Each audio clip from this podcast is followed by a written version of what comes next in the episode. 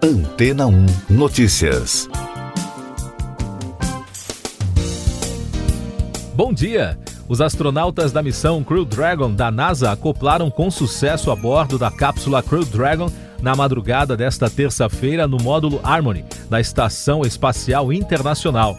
Essa é a primeira de seis missões tripuladas do programa de tripulação comercial da Agência Espacial dos Estados Unidos com uma empresa privada, a SpaceX.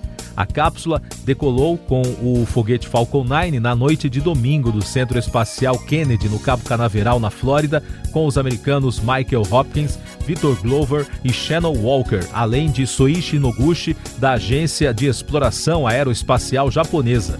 O lançamento inicialmente estava previsto para o sábado, mas precisou ser adiado por causa do clima. E no domingo, um vazamento de ar provocou uma queda de pressão inesperada na cápsula menos de duas horas antes da partida, o que quase adiou a missão. Mas uma equipe técnica correu para realizar um exame de vazamentos e a segunda previsão de lançamento foi mantida. A Crew One além de ser a primeira tripulação internacional de quatro pessoas em uma espaçonave comercial, também aumentará pela primeira vez para sete o número de tripulantes. Isso porque a americana Kate Rubins e os russos Sergei Rishkov e Sergei Kudcherkova, que já estão na estação espacial, continuarão juntos aos novos hóspedes da ISS por seis meses e devem voltar à Terra no próximo outono. E daqui a pouco você vai ouvir no podcast Antena Notícias. Barroso vê motivação política em ataques contra a TSE durante a eleição. Vacina da Moderna contra a Covid-19 é 94,5% eficaz, diz farmacêutica.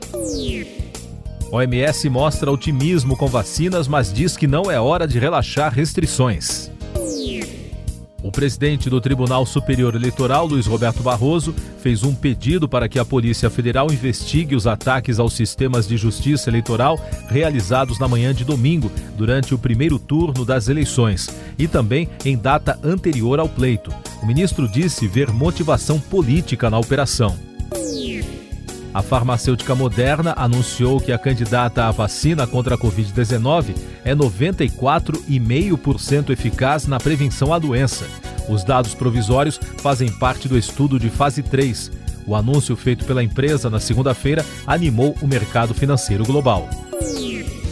O diretor-geral da Organização Mundial da Saúde, Tedros Adhanom Ghebreyesus, comemorou as notícias sobre a vacina da Moderna contra a Covid-19, mas alertou que isso não pode levar a um relaxamento das medidas de segurança.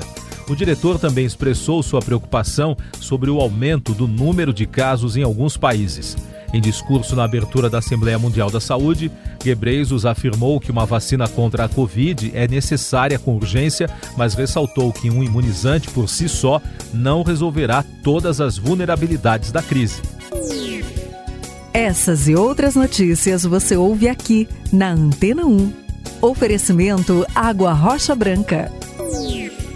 Eu sou João Carlos Santana e você está ouvindo o podcast Antena Notícias o governo da Itália convocou um médico com experiência em emergências em zonas de guerra para ajudar a enfrentar a crise de coronavírus crescente na Calábria. Dino Estrada, da ONG Emergency, concordou em trabalhar ao lado de um novo comissário da saúde para lidar com a onda de infecções. Congresso retoma a agenda de votações. Projeto de lei da BR do Mar é destaque na pauta. Câmara e Senado marcaram sessões deliberativas para esta semana. Na pauta dos deputados está o projeto de lei da BR do Mar, que prevê um marco legal para o transporte marítimo na costa do país.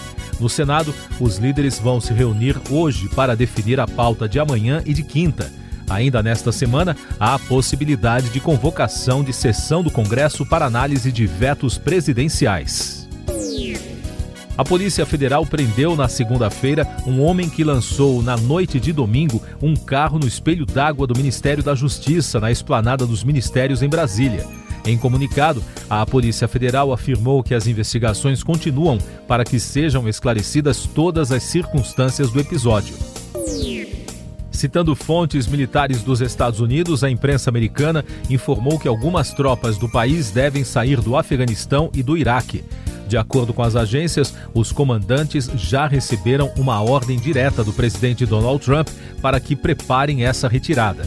O objetivo é concluir a mudança até o fim do mandato de Trump em 20 de janeiro. Francisco Sagasti é eleito novo presidente interino do Peru. A escolha do Congresso peruano foi vista como uma tentativa de acabar com a crise política após a queda de dois presidentes na semana passada. O ex-líder interino do país, Manuel Merino, renunciou no domingo depois de uma série de protestos violentos. Com isso, o engenheiro e líder do centrista Partido Morado assumirá a presidência até julho de 2021. As eleições no país estão marcadas para abril. O sistema de pagamentos instantâneos Pix do Banco Central já está operando. Em coletiva de imprensa para oficializar o lançamento, o presidente do Banco Central, Roberto Campos Neto, e o diretor da Organização do Sistema Financeiro e Resolução, João Manuel de Mello, prometeram novas funcionalidades para o sistema em 2021. Além disso, Neto confirmou que está em conversa com o Google para acertar os detalhes da entrada do WhatsApp na área de pagamentos no Brasil. Segundo o presidente do Banco Central, a empresa começará em breve a transferência de valores entre pessoas, mas não anunciou a data do início para as operações do WhatsApp Pay. E a pesquisa Focus divulgada pelo BC voltou a melhorar a perspectiva para a economia brasileira em 2020, mas elevou a estimativa para a inflação neste ano e no próximo. A projeção é de que o produto interno bruto do Brasil encolha 4,66% neste ano de uma expectativa de retração de 4,80 na segunda semana seguida de melhora. Para 2021, o cenário é de crescimento de 3,31%. Instituição Fiscal Independente revisa a queda do PIB para 2020. As projeções apresentadas na segunda-feira pela instituição ligada ao Senado, que acompanha as contas públicas do país, prevê uma retomada lenta da economia e um risco elevado de rompimento do teto de gastos em 2021. Para o diretor do órgão, Felipe Salto, o Brasil só deve retornar ao patamar econômico registrado antes da pandemia em 2022. Em relação ao produto interno bruto, a instituição revisou sua projeção para este ano de uma queda de 6,5 para diminuição de 5%. Mercado financeiro. As ações europeias fecharam na segunda-feira em uma máxima em mais de oito meses, enquanto Dow Jones e o SP 500 nos Estados Unidos anotaram recordes de fechamento com dados preliminares sobre uma vacina contra a Covid-19 da Moderna. No Brasil, o Ibovespa acompanhou o otimismo do mercado externo e fechou em alta de 1,63%, o maior patamar de fechamento desde 4 de março. O dólar comercial fechou em queda de 0,69%, cotado a R$ 5,437, emendando o segundo recuo seguido. O INSS e o Ministério Público Federal assinaram um acordo para fixar prazos e dar um amparo jurídico ao esforço do órgão para zerar a fila de espera por benefícios. O período para análise terá limites de 30 a 90 dias, de acordo com o tipo de benefício ou auxílio. Os prazos para análise começam a valer seis meses após o acordo ser homologado pelo Supremo Tribunal Federal. Agora no podcast Antena Notícias você ouve mais informações sobre a pandemia no Brasil e no mundo. Segundo o Conselho Nacional de Secretários de Saúde, o Brasil chegou na segunda-feira na marca de 5.876.464 casos e pouco mais de 166 mil mortes pela Covid-19. Entre domingo e segunda-feira, foram confirmados 13.371 novos casos e 216 mortes pela doença. O Ministério da Saúde registra atualmente 388.044 casos ativos da Covid. O governador João Dória admitiu na segunda-feira que o Plano São Paulo, que regulamenta os estágios da quarentena no estado, foi adiado por cautela, diante do aumento das internações por Covid-19. Na última semana epidemiológica, que vai do dia 8 ao dia 14 de novembro, as internações cresceram 18% em relação à semana anterior. Na Europa, o governo alemão quer aplicar novas medidas para restringir novamente os contatos sociais, impor o uso de máscara nas escolas e reduzir o tamanho das salas de aula para frear a segunda onda de Covid-19. De acordo com um documento divulgado pela agência de notícias France Press, o governo de Angela Merkel classifica a situação como muito séria.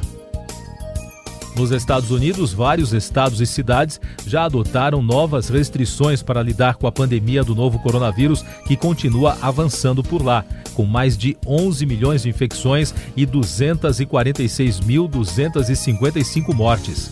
As medidas adotadas variam de um lugar para o outro. No caso do Novo México, por exemplo, as autoridades locais já determinaram o confinamento total da população. Líderes da América Central pedem ajuda para a reconstrução após furacões. Os presidentes de Honduras, Guatemala, Nicarágua e Costa Rica pediram ajuda à comunidade financeira e aos organismos internacionais por recursos para promover a reconstrução dos países por causa dos danos causados pelos furacões ETA e IOTA e para os efeitos da Covid-19. Eles concordaram em formar um grupo para administrar a ajuda. Moradores de Tabasco, no México, estão realizando buscas por crocodilos que foram flagrados pela cidade após as fortes inundações que atingiram a região. Segundo o portal El Heraldo, até o momento, sete crocodilos foram capturados. Uma pessoa ficou com ferimentos em uma das pernas em um ataque registrado nas redes sociais. E uma última informação no podcast Antena Notícias: as apostas para o sorteio especial da Mega da Virada já podem ser feitas nas casas lotéricas credenciadas em todo o país ou pela internet. O prêmio estimado para essa edição é de 300 milhões de reais e o sorteio será realizado no dia 31 de dezembro. Siga nossos podcasts em antena1.com.br. Este foi o resumo das notícias que foram ao ar hoje na Antena 1.